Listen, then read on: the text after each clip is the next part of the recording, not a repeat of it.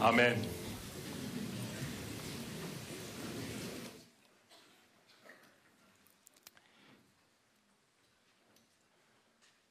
Ja, wir haben heute schon ein bisschen was gehört über die Gemeindegeschichte. Ich merkte, wie vorhin ein Schmunzeln, ein Raunen ein bisschen durch die Gemeinde ging, als Alex sagte, dass heute vor 50 Jahren der erste Gottesdienst gefeiert wurde. Und da wussten es einige schon besser und sagten, naja, ganz so war das ja gar nicht. Ihr wisst schon, wen ich meine, ich habe das gehört. Ja?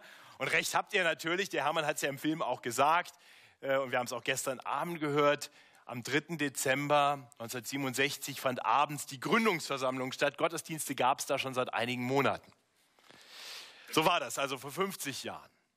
Aber weiß jemand von euch, was hier vor 75 Jahren war? Irgendwer? Eine andere Gemeinde. Nein, das stimmt nicht. Die war zwar da, bevor die FEG München Mitte hier einzog, aber die ist erst nach dem Zweiten Weltkrieg entstanden. Und wir haben gesehen, da war ein Trümmergrundstück, das haben wir von dem Film gesehen. Also ich gebe zu, es ist eher unwahrscheinlich, dass ich als Newcomer das weiß, aber manchmal spielt Gott ja schon interessante Dinge so im Leben eines Menschen ab. Ich saß vor einiger Zeit bei deutlich besserem Wetter vor der Gemeinde und aß mal Mittagessen. Und dann kam eine ältere Dame und die stand vor der Gemeinde und guckte sie sich so an. Das passiert ab und zu mal und das sind immer tolle Gelegenheiten. Deswegen esse ich so gerne mal Mittagessen da draußen und bin dann aufgestanden und zu ihr hingegangen und habe gesagt, einen schönen Tag, mein Name ist Matthias Lohmann, kann ich Ihnen irgendwie helfen? Sie scheinen interessiert zu sein. Dann sagt sie zu mir, ist das hier die Mozartstraße 12? Ich sagte, ja, das ist hier die Mozartstraße 12, sind hier richtig in der Freien Evangelischen Gemeinde. Dann sagt sie, wissen Sie was, junger Mann? ich bin hier geboren. Und dann erzählte sie mir, dass sie in diesem Haus, nicht in diesem Haus, aber in dem Haus, was hier vorher stand, geboren wurde. Und zwar war das damals das Haus ihres Onkels. Und in den Kriegswirren war sie nach München gekommen und eingezogen in das Haus ihres Onkels oder ihrer Mutter und hatte sie dort zur Welt gebracht. Und dann fragte ich ja, was war denn das für ein Haus? Was war denn hier? Und da wurde sie etwas bedrückter und sagte, naja, mein Onkel war ein hohes Tier bei den Nazis. Das war quasi eine Nazi-Bonzen-Villa.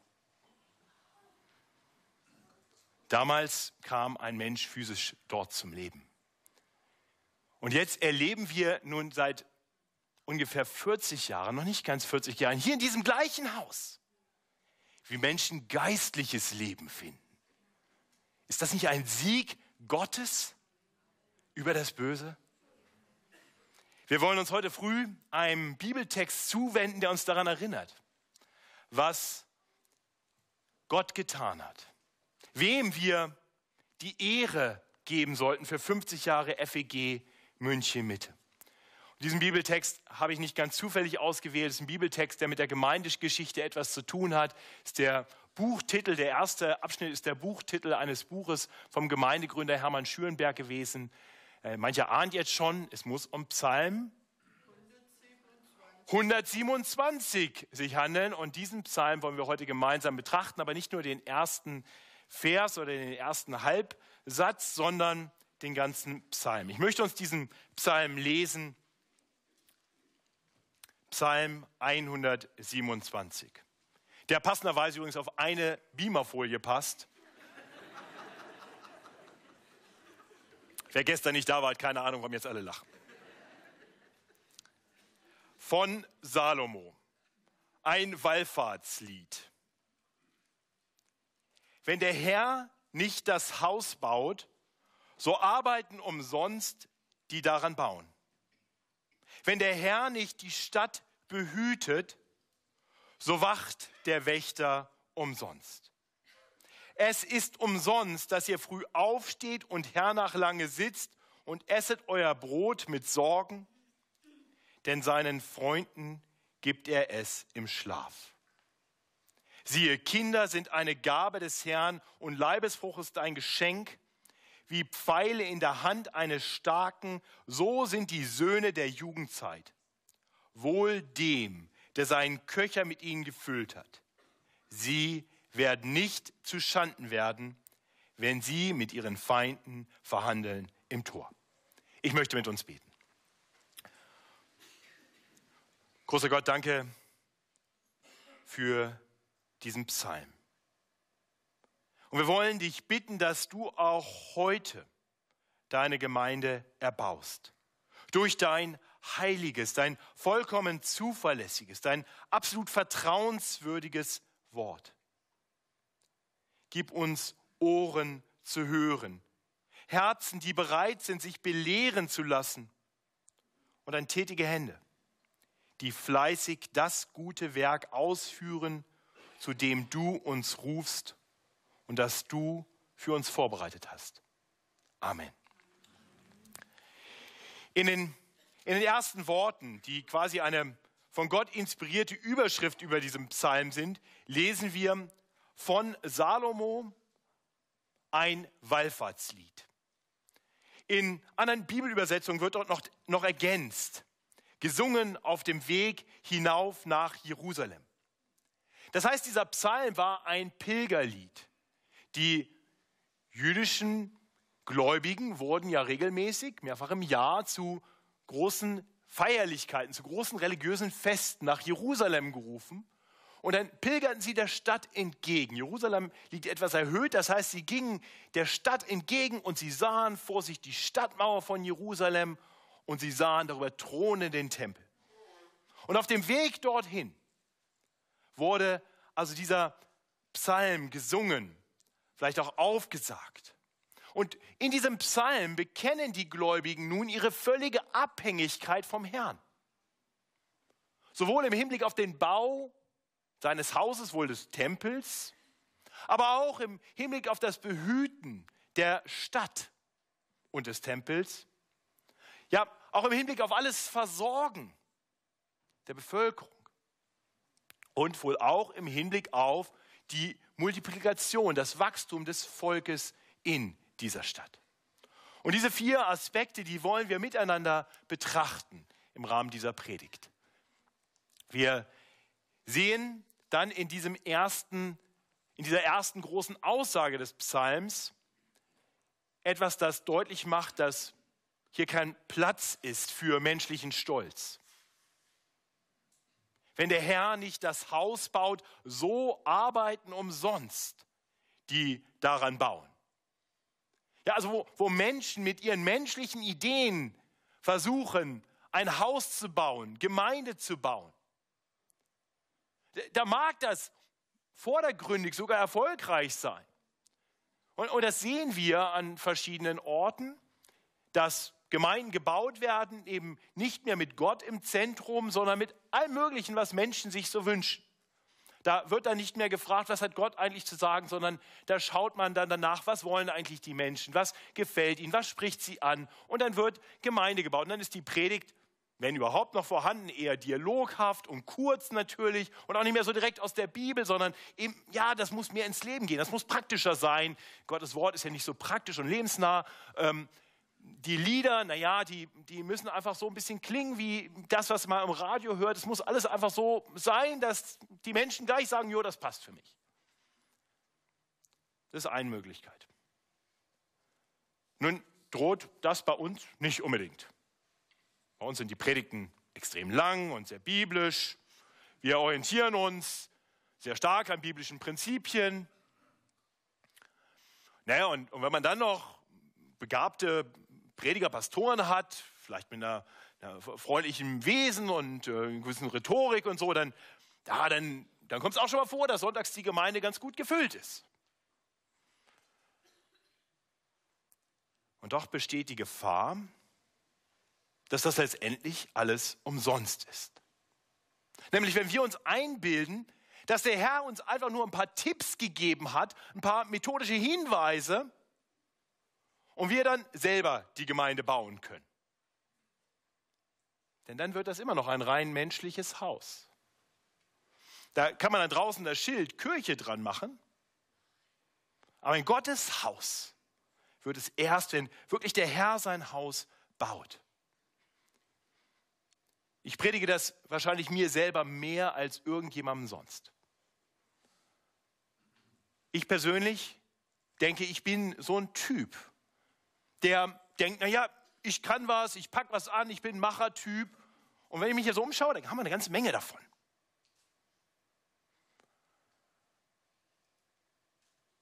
Vor kurzem hat Gott ein vielleicht eher etwas seltsames Beispiel gebraucht, um mir deutlich zu machen, wie absurd das ist, um mir zu zeigen, was eigentlich wirklich mein Job hier ist. Hatte gar nichts mit der Gemeinde zu tun oder nur ganz peripher. Ich durfte mit Sepp Renz ein Haus bauen, besser gesagt einen Schuppen, einen Fahrradschuppen. Der steht jetzt bei uns, kann man Fahrräder reinstellen, bin ganz froh drum. Und dann erzählte meine Frau äh, in einem ganz anderen Kontext, oder sie schrieb das sogar eher, dass ich da was gebaut habe. Ich dachte, haha, ja, gut aus das Ding. Na, ich dachte, aber eigentlich stimmt das ja gar nicht. Also mit meinen zwei linken Händen, ja, ich wäre überhaupt nicht in der Lage dazu. Na, eigentlich war es so, dass Sepp das Haus gebaut hat. Ich habe ein paar Nägel eingeschlagen, ich durfte ihm mal die Leiter halten oder ein Werkzeug reichen. Aber wenn Sepp den Schuppen nicht gebaut hätte, dann wäre da nichts, was nur halbwegs Bestand haben könnte. Für mich war das eine hilfreiche Erinnerung daran, wie, wie Gott auch Gemeinde baut. Ich und wir alle sind Menschen, die Gott gebrauchen kann, die, die ein paar Nägel einschlagen können, die mal die Leiter halten können, vielleicht ein paar Werkzeuge ranholen. Aber letztendlich muss der Herr das Haus bauen, sonst ist alles umsonst. Das kann kein Mensch, das kann nicht mal Sepp übrigens. Das muss Gott selber machen. Der Herr muss das Haus bauen. Und wie tut er das? Er tut das durch sein Wort. Wir haben das gerade gesungen. Äh, sein Wort macht doch geistig Tote lebendig.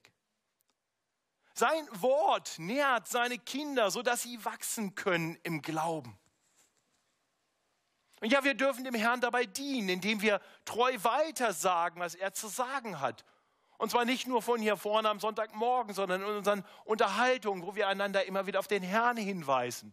Wir dürfen das tun im Kindergottesdienst. Wir dürfen das tun in den Liedern. Wir dürfen das tun in allen möglichen Aspekten unseres Gemeindelebens. Das ist eine Rolle, die wir haben dürfen. Eine andere Rolle, die wir haben dürfen, ist die des Betens. Ihr Lieben, ich bin überzeugt davon, dass es diese Gemeinde so nicht gäbe. Selbst bei aller treuen Verkündigung, wenn nicht Menschen auch gebetet hätten. Denn der Herr muss sein Haus bauen. Das will er beten werden. Und so möchte ich uns Mut machen, auch in der Zukunft eine Gemeinde zu sein, die sich Gott im Gebet zuwendet und ihn bittet, Herr, bau du dein Haus. Und dann gebrauche uns dabei. Und der Herr wird es tun. Denn der Herr hat es verheißen. Nicht? Wir, wir kennen das Jesu-Wort. Ich will meine Gemeinde bauen. Und ihr Lieben, das ist, das ist nicht einfach nur so ein Gedanke, den er hatte. Das ist eine Verheißung. Ich werde meine Gemeinde bauen. Nichts und niemand, nicht einmal die Pforten der Hölle werden die Gemeinde überwältigen. Darauf dürfen wir uns verlassen. Und darauf sollten wir uns verlassen. Der Herr baut sein Haus. Und dann dürfen wir uns einbauen lassen als lebendige Steine, wie es der Apostel Petrus beschreibt. Als lebendige Steine, denn die Gemeinde besteht ja nicht primär aus physischen Steinen. Die Gemeinde ist ja nicht die Mozartstraße 12. Die Gemeinde, das seid ihr, das sind wir. Und so dürfen wir uns einfügen lassen, mit unseren Gaben und Fähigkeiten uns dem Herrn zur Verfügung stellen, sodass er mit uns sein Haus baut. Das tut er. Das tut er und gebraucht dabei manchmal recht schwache und manchmal eher ratlose und sogar viel zu stolze Arbeiter. Und liebe Gemeinde, das gibt mir Hoffnung für die Zukunft der Gemeinde. Der Herr wird sein Haus bauen, selbst mit Leuten wie dir und mir. Ist das nicht großartig? Wir sehen dann als zweites, dass der Herr nicht nur sein Haus baut, sondern dass er es auch behütet. Die menschlichen Wächter, die es gab, die auf den Stadtmauern standen und Ausschau hielten, die Gott auch gebrauchen will, können aber letztendlich nichts tun. Sie können die Stadt Gottes nicht behüten, nicht bewahren vor äußeren Angriffen. Nein, wenn der Herr nicht die Stadt behütet, so wacht der Wächter umsonst. Also das heißt, während die Pilger der Stadt entgegenzogen, der heiligen Stadt, der Stadt, in der der Tempel stand, der Stadt, wo Gottes Volk versammelt war, wo die Priester waren. Als sie dieser Stadt entgegenzogen, da sahen sie die Stadtmauern. Und in unterschiedlichen Zeiten wussten die Pilger darum, wie bedroht diese Stadt war. Und sie sehen da die Wächter und werden daran erinnert, verlasst euch nicht auf diese menschlichen Wächter. Die sind gut, Gott will sie da haben. Aber denkt daran, der Herr muss die Stadt behüten. Und diese Ermahnung hatte Israel dringend notwendig und sie hat diese Ermahnung immer wieder nicht gehört. Das wissen wir aus der Geschichte, als die Assyrer kamen, nachdem sie das Nordreich Israel besiegt hatten, als die Assyrer Richtung Juda zogen und vor den Toren der Stadt Jerusalem standen. Das Erste, was Juda getan hatte, war, sich den Ägyptern zuzuwenden, eine unheilige Allianz zu schmieden, zu versuchen, naja, mit denen an unserer Seite, da wird uns nichts passieren. Und das ging schief. Und erst als sich das Volk Gott zuwandte, in Demut Sünde bekannte und Gott um Hilfe bat, da wurden auf einmal wie durch ein Wunder, durch ein Wunder, die Assyrer besiegt. Die Stadt blieb bestehen. Der Tempel blieb bestehen. Gut, 130 Jahre später ging das dann nicht ganz so gut aus. Da kamen die Babylonier, das nächste große Weltreich. Und wieder wurden zwischendurch Allianzen geschmiedet. Es wurde versucht, über, über Zahlungen erstmal den Frieden zu erkaufen und dann auch wieder mit Ägyptern rumgemacht. Und keiner wandte sich Gott zu. Er wurde nicht mehr angefleht. Und so hat Gott seinem Volk gezeigt, dass wenn der Herr nicht die Stadt behütet, alles umsonst ist. Die Stadt wurde zerstört, der Tempel wurde zerstört.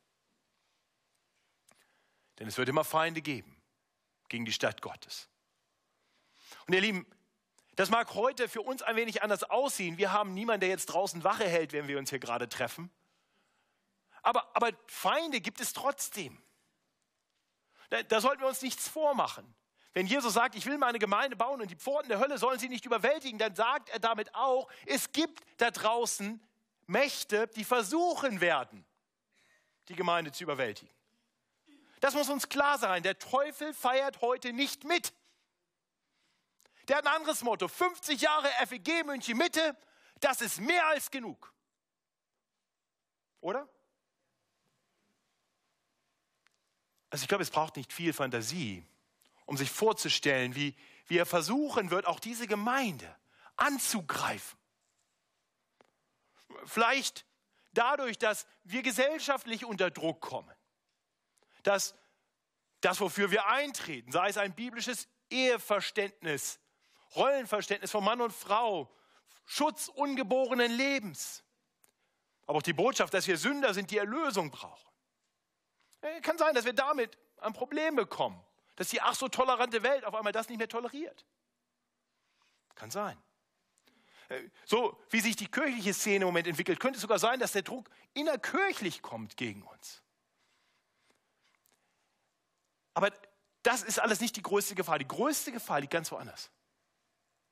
Die größte Gefahr für diese Gemeinde liegt nicht in dem da draußen, sondern in dem hier drin, in unseren Herzen. Auf wen oder was vertrauen wir? Auf wen oder was setzen wir unsere Hoffnung? Ich fand das gestern im Zeugnisabend oder in den Zeugnissen sehr bewegend zu hören, wie, wie von Einzelnen berichtet wurde, dass es Zeiten gab, wo sehr stark menschliche Ideen da waren, wo Herzen hart wurden und wie das Spannung in die Gemeinde gebracht hat, wie die Gemeinde wirklich gefährdet war dadurch. Günther, du hast das so bezeugt. Und dann hast du bezeugt, wie, wie in dem Moment, wo die Gemeinde sich dem Herrn zuwandte, Schuld bekannt und ihn gebeten hat, doch wieder Frieden zu bringen, unsere Herzen wieder neu zu stärken mit einem Vertrauen auf ihn. Die Gefahr gebannt war. Frieden kam. Lieber Christ, der Verführer wird immer wieder versuchen, uns dazu zu bringen, nicht mehr auf den Herrn zu vertrauen, sondern vor allem auf unsere eigenen Ideen, unsere Fähigkeiten. Der Herr wird immer wieder versuchen, Gemeinde dazu zu bringen, faule Kompromisse einzugehen, um, um dem Widerstand aus dem Weg zu gehen. Unheilige Allianzen zu schmieden, wie damals in Israel. Lasst uns wachsam sein, damit der Teufel keinen Fuß in die Tür bekommt. Lasst uns immer wieder dem Herrn zuwenden. Buße tun, wo wir es nicht getan haben. Und neu lernen, ihm zu vertrauen. Ihn zu bitten, Herr, sei du der Behüter deiner Gemeinde. Und dann dürfen wir an das Wort des Herrn denken. Ich will meine Gemeinde bauen. Und die Pforten der Hölle sollen sie nicht überwältigen. Der Herr ist stärker. Gegen ihn ist kein Kraut gewachsen. Der Teufel weiß das. Lasst uns immer wieder zum Herrn gehen und auf ihn vertrauen. Denn er ist der Hüter seiner Gemeinde. Und dann kann er die gebrauchen, die als Wächter fungieren. Dann sehen wir in Vers 2. Es ist umsonst, dass ihr früh aufsteht und Herr nach lange sitzt und esst euer Brot mit Sorgen, denn seine, seinen Freunden gibt er, jetzt könnte man sagen, das ist ihm, ist eigentlich eingefügt, gibt er Schlaf, könnte man eigentlich sagen, wäre eigentlich richtiger, aber auch im Schlaf. Wie, wie dem auch sei, das, das Bild ist, denke ich, ganz klar und uns gut bekannt. Früh aufstehen,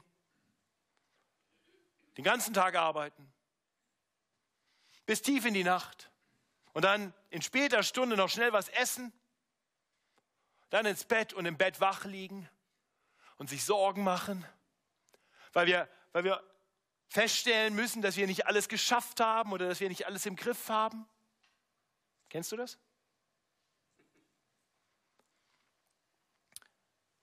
Das ist ja auch egal, ob es der Job ist, der anstrengende Job ist oder vielleicht das Studium oder, oder vielleicht auch die Rolle als Mutter.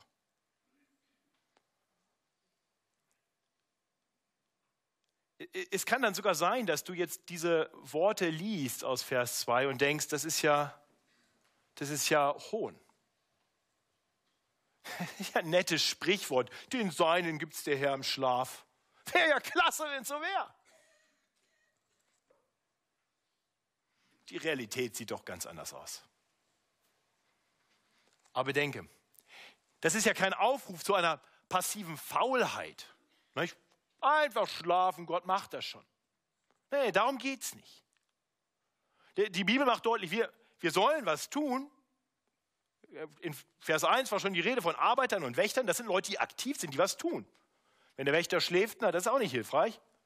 Aber nach getaner Arbeit sollen wir, und dazu ruft uns dieser Vers auf, nach getaner Arbeit sollen wir dem Herrn vertrauen.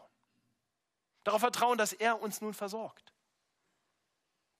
Und ich denke, da haben wir auch Zeugnis um Zeugnis aus der Geschichte der Gemeinde, das uns das zeigt, wie der Herr es tut. Dieses Bild, ich glaube, es war der Hermann Pollmann, ne, der auf diesem, auf diesem kleinen Mäulchen stand, da mitten in diesem Krater. Habe ich das richtig erkannt?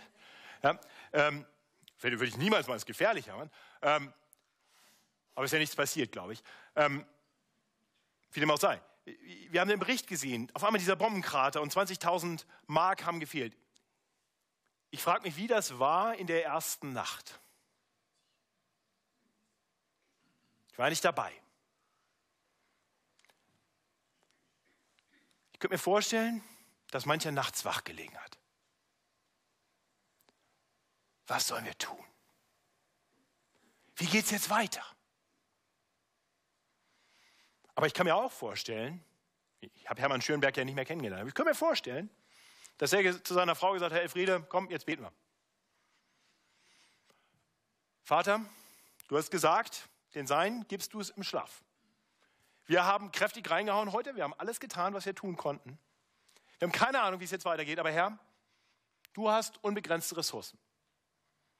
Und vielleicht hat er das Licht ausgemacht und gut geschlafen. Wenn er so gemacht hat, hat er alles richtig gemacht. Denn das ist genau die Verheißung Gottes. Und dann haben wir es gehört. Nicht? Einige Tage später kam aus den USA das nötige Geld. Ihr Lieben, ich möchte uns Mut machen, diesem Beispiel zu folgen. Nach getaner Arbeit die Hände falten und jetzt den Herrn bitten, das Werk unserer Hände zu segnen und uns zu versorgen. Und dann können wir ganz ruhig schlafen. Das ist, das ist bei Gott immer so. Jesus gebraucht das mal im Hinblick aufs Reich Gottes, dieses Bild, und sagt, unser Job ist, Samen auszusehen. Und dann geht der Bauer schlafen. Und was passiert? Die Saat geht auf und die Pflanzen wachsen. Automatisch heißt es da. Ganz von alleine. Ja, nicht von alleine, sondern weil der Herr es schenkt. Ist doch Ausdruck mangelndes Vertrauens auf den Herrn, wenn wir über die Grenzen der Erschöpfung hinaus arbeiten, um das zu verdienen, um das zu tun, was wir meinen zu brauchen. Glauben wir nicht, dass der Herr die Seinen versorgt? Vertraust du dem Herrn für deine Versorgung? Ich bin dankbar für Geschwister, die bewusst mögliche Karriereschritte hinten anstellen, die vielleicht auf manchen Luxus verzichten, um um mehr Zeit zu haben für ihr Glaubensleben und für ihre Familie und für die Gemeinde. Und es betrübt mich andererseits, wenn ich höre, dass Leute so hart arbeiten, damit sie irgendwie vorankommen im Job und gutes Geld verdienen und sich den Luxus, den sie meinen zu brauchen, sich irgendwie leisten zu können. Und dann sind sie abends einfach zu müde für den Hauskreis. Oder womöglich am Sonntag zu geschafft, um sich nochmal aufzumachen zum Gottesdienst. Glaubst du nicht, dass Gott dir eigentlich alles gibt, damit du mit der nötigen Kraft auch die Dinge tun kannst, zu denen er dich ruft? Die Versammlung der Gläubigen nicht zu versäumen, dich geistlich erbauen zu lassen und immer wieder auch deinen Blick zu lenken auf den Versorger hin. Ein gleiches gilt für unsere Finanzen. Ich bin, bin so dankbar für viele Geschwister, die, die treu ihren Zehnten im Vertrauen darauf geben, dass der Herr sie so versorgt, dass die 90 Prozent die sie behalten dürfen, reichen. Das ist großartig. Gebe einfach 10% weg und sag, Herr, du weißt ja, was ich brauche. Und wenn du sagst, 10 geben, dann bin ich mir sicher, die 90% passen dann schon. Aber ich bin mir sicher, es gibt auch Geschwister, die an diesem Punkt herausgefordert sind und meinen, ich würde ja gerne, ich würde ja gerne, und ich höre das übrigens ab und zu von Leuten, die sagen, ich würde ja gerne die Gemeinde mit meinem Zehnten unterstützen, aber, aber ich merke gerade, dass die 90% nicht reichen. Und das wird sich auch nie ändern. Warum sollte der Herr dir mehr geben, wenn du schon kein guter Haushalter bist mit dem, was er dir gibt? Ich will damit nicht unser Gemeindebudget nach oben treiben, keine Sorge. Ihr könnt es ihr machen, wie ihr wollt, und es kontrolliert ja keiner. Ich möchte uns nur Mut machen, dem Herrn zu vertrauen. Er ist der Versorger. Er ist der Geber aller guten Gaben. Er ist der, der dir die Fähigkeit zu arbeiten gegeben hat. Er hat dir aber auch Grenzen gesetzt in dem, was du tun vermagst zu tun vermagst, sodass du immer wieder neu lernst, auf ihn zu vertrauen, den Geber aller Gaben, den Versorger. Und letztendlich macht uns das doch die Bibel überall deutlich, oder? Vielleicht ist es zeitig, nochmal neu darauf zu besinnen, wie, wie abhängig wir auf Gottes Versorgung sind. Gerade wenn du vielleicht so ein, auch so ein Machertyp bist, einer, der, der eigentlich alles schafft. Der hat uns nicht die ganze Bibel, das, das Wichtigste überhaupt in unserem ganzen Leben etwas ist, was wir nicht schaffen. Weil, weil irgendwann ist dieses Leben hier vorbei und dann werden wir vor dem Herrn stehen und die Bibel zeigt uns ein ums andere Mal. Aus eigener Kraft. Da kannst du dich bemühen, wie du willst. Wirst du es nicht schaffen, dann vor dem Herrn zu bestehen. Du, du kannst versuchen, ein richtig guter Mensch zu sein. Du kannst versuchen, Gott irgendwie zu beeindrucken mit, mit allem, was du tust. Und was sagt dir die Bibel? Das ist alles nichts. Das ist alles längst nicht genug, um vor dem Heiligen, um vor dem perfekten und vor dem gerecht richtenden Gott bestehen zu können. Gott möchte, dass wir lernen, wie abhängig wir von ihm sind. Und er möchte, dass wir wissen, wie treu er für uns sorgt. Deswegen ist dann Gott selbst zu uns Menschen gekommen in Jesus Christus. Deswegen ist er gekommen, um nicht nur das zu tun, was wir nicht tun konnten, nämlich ein perfektes Leben zu leben für uns, sodass uns seine Gerechtigkeit zugerechnet wird, das gibt er uns umsonst. Gnade nennt man das. Und dann, und dann am Kreuz unsere Schuld von uns zu nehmen, die wir nie loswerden können. Du musst nichts tun. Den Seinen gibt es der Herr im Schlaf. Und, und, und so möchte ich dich einladen, vielleicht zum ersten Mal, vielleicht einfach mal wieder den Ruf zu hören, den Ruf deines Herrn. Komm her zu mir. Kommt her zu mir, alle, die ihr mühselig und beladen seid. Ich will euch erquicken. Nehmt auf euch mein Joch und lernt von mir, denn ich bin sanftmütig und von Herzen demütig, so werdet ihr Ruhe finden für eure Seelen. Denn mein Joch, sagt Jesus, ist sanft. Meine Last ist leicht. Er legt uns nicht mehr auf, als wir tragen können. Und dann können wir Ruhe finden. Oder wie es der Apostel Petrus sagt, all eure Sorgen werft auf ihn, denn er sorgt für euch. Der Herr sorgt. Es ist umsonst, wenn wir meinen, das selber tun zu müssen. Und schließlich kommen wir zu den Versen 3 und 5, 3 bis 5.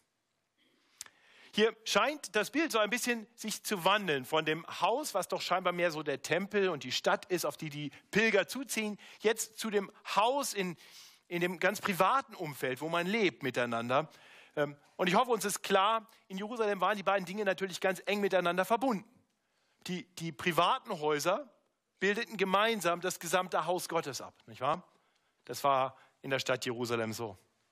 Hier lesen wir wiederum, wie wir abhängig sind vom Herrn.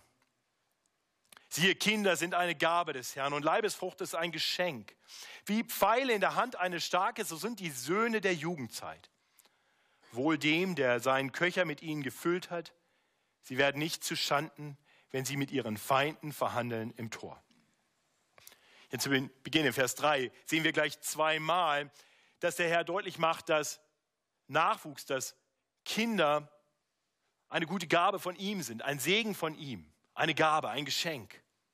Und dann fährt er, fährt er fort und verdeutlicht in sehr bildhafter Sprache, wie gut es ist, viel Nachwuchs zu haben. Der Nachwuchs gibt Kraft, wenn sie heranwachsen, aus den Halbstarken Starke werden, Schutz. Und dann sorgen sie auch dafür, dass die Eltern nicht zu Schanden werden. Sie treten für die Eltern ein das, das Stadttor, von dem hier die Rede ist, das ist der Ort, wo Gericht geführt wurde. Das sind Leute, die jetzt für dich eintreten können. Und das war damals ziemlich offensichtlich so, weil Kinder die eigene Altersabsicherung waren.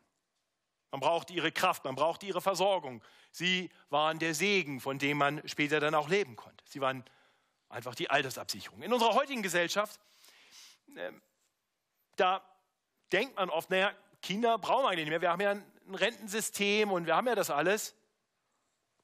Aber wer sich ein bisschen auskennt, der weiß natürlich, völlig Blödsinn ist. Nicht wahr? Unsere, unser Wohlstand, unsere Sicherheit hängt doch ganz wesentlich auch mit davon ab, dass die nächste Generation wieder etwas produziert, etwas tut, damit wir weiter in Wohlstand und Sicherheit leben können. Und natürlich sind es auch, auch heute noch ganz oft Kinder und Enkelkinder, die sich um die ältere Generation kümmern, wenn die nicht mehr so können, oder? Da, wo kein Nachwuchs ist, da sterben ganze Orte aus. Da, da werden Menschen einsam. Da, wo kein Nachwuchs ist, da sterben auch ganze Gemeinden aus. Ich befürchte nur, dass unsere Gesellschaft das oft aus dem Blick verloren hat. Kinder werden vielerorts eher, eher als ein Störfaktor, als ein, als ein Segen wahrgenommen. Äh, eine Verschiebemasse, die man irgendwie parkt da, wo, wo sie die eigene Lebensplanung am, am wenigsten behindern. Absurd, wie da geredet wird, nicht wahr? Ihr Lieben, ich möchte uns Mut machen als, als Christen, die auf Gott vertrauen und die auf sein Wort hören, einfach anders darüber zu denken und anzuerkennen, ja, Kinder sind ein Segen Gottes für die Gesellschaft und vor allem auch für uns, für unser Haus, für die Gemeinde.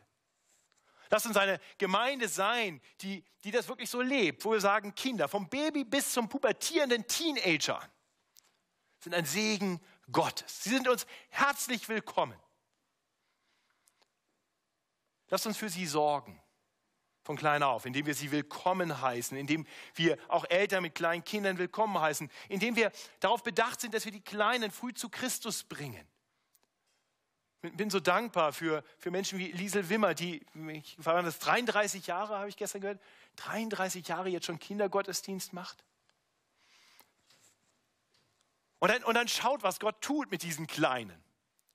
Der kleine Markus hier, wie, wie alt warst du, Markus, als du in die Gemeinde kamst? Sechs Jahre, ja. Gerade aus den Windeln raus und wahrscheinlich auch schon eine große Klappe gehabt und so, ja. Und heute leitet er diese Gemeinde. Also wenn ihr das nächste Mal so ein, so ein bisschen vorlautenden Sechsjährigen seht und denkt, Mensch, also den habe ich jetzt hier wirklich nicht gebraucht, dann denkt daran. Vielleicht der nächste Älteste der Gemeinde. Der, wenn du alt bist, dieser Gemeinde treu und gut vorsteht. Wenn, wenn, wenn wir in diese Kinder heute investieren, sodass sie heranreifen können zu gesunden, guten, geistlichen Persönlichkeiten, die sagen, Gemeinde ist ein schöner Ort, hier bin ich gerne. Hier erlebe ich Liebe und Annahme. Hier wird mir Gott wiedergespiegelt durch die Menschen, die sich nach seinem Namen nennen. Und dann gibt es natürlich noch den ganz anderen Nachwuchs in der Gemeinde. Nicht jeder ist gesegnet mit biologischen Kindern, aber wir alle dürfen uns über geistliche Babys und, und Kinder in der Gemeinde freuen. ein Segen von Gott. Jeder, der zum Glauben kommt, wird beschrieben, ist von Gott geboren. Durch eine geistliche Geburt. Und ich preise Gott dafür, dass wir jetzt seit 50 Jahren erleben dürfen, dass in diesem Haus Kinder geboren werden.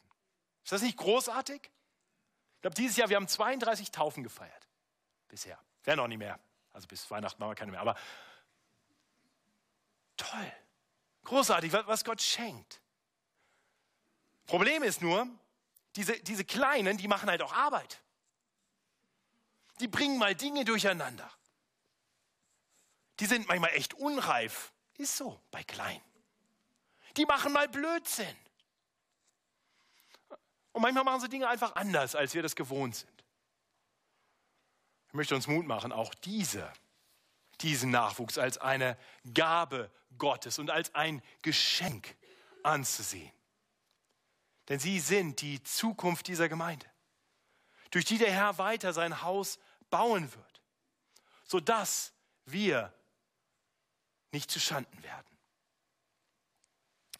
Ganz ehrlich, für mich persönlich erfordert das Demut. Demut nicht zu, darauf zu bestehen, dass ich als Pastor sonntags immer hier vorne stehen muss, sondern zu sagen, lass mal ein paar junge Leute ran. Ich weiß, für manche bin ich ja noch sehr jung, aber die Jungen denken, ich bin schon relativ alt. Und das geht uns vielleicht allen so, zu sagen, Mensch, Mensch, ich, ich akzeptiere, dass da jetzt eine neue Generation kommt von Leuten, die Dinge vielleicht auch mal anders machen, als ich das gewohnt bin. Und als es vielleicht auch gut war. Aber lasst uns, lasst uns für sie da sein. Lasst uns sie, sie aufwachsen lassen, sodass sie heranreifen können. Und dann lasst uns bedenken, wer baut denn das Haus? Wir oder die nächste Generation? Hoffentlich nur als Mitarbeiter. Der Herr baut sein Haus. Und wenn der Herr sein Haus baut, dann kann er Menschen gebrauchen, die eben auch noch unreif sind und fehlerhaft. Also Menschen wie dich und mich. Ihr Lieben, wenn der Herr nicht sein Haus baut, arbeiten umsonst die daran bauen. Aber wenn der Herr sein Haus baut, dann wird es wohl werden. Der Herr hat es verheißen und er wird es auch tun. Ich möchte beten. Großer Gott, wir loben und preisen dich im Namen unseres Herrn Jesus Christus. Danke, dass wir nicht aus eigener Kraft vor dich kommen müssen, sondern dass wir aufgrund seiner perfekten Gerechtigkeit, die er für uns vollbracht hat, und durch seinen Tod und seine Auferstehung vor dich treten dürfen.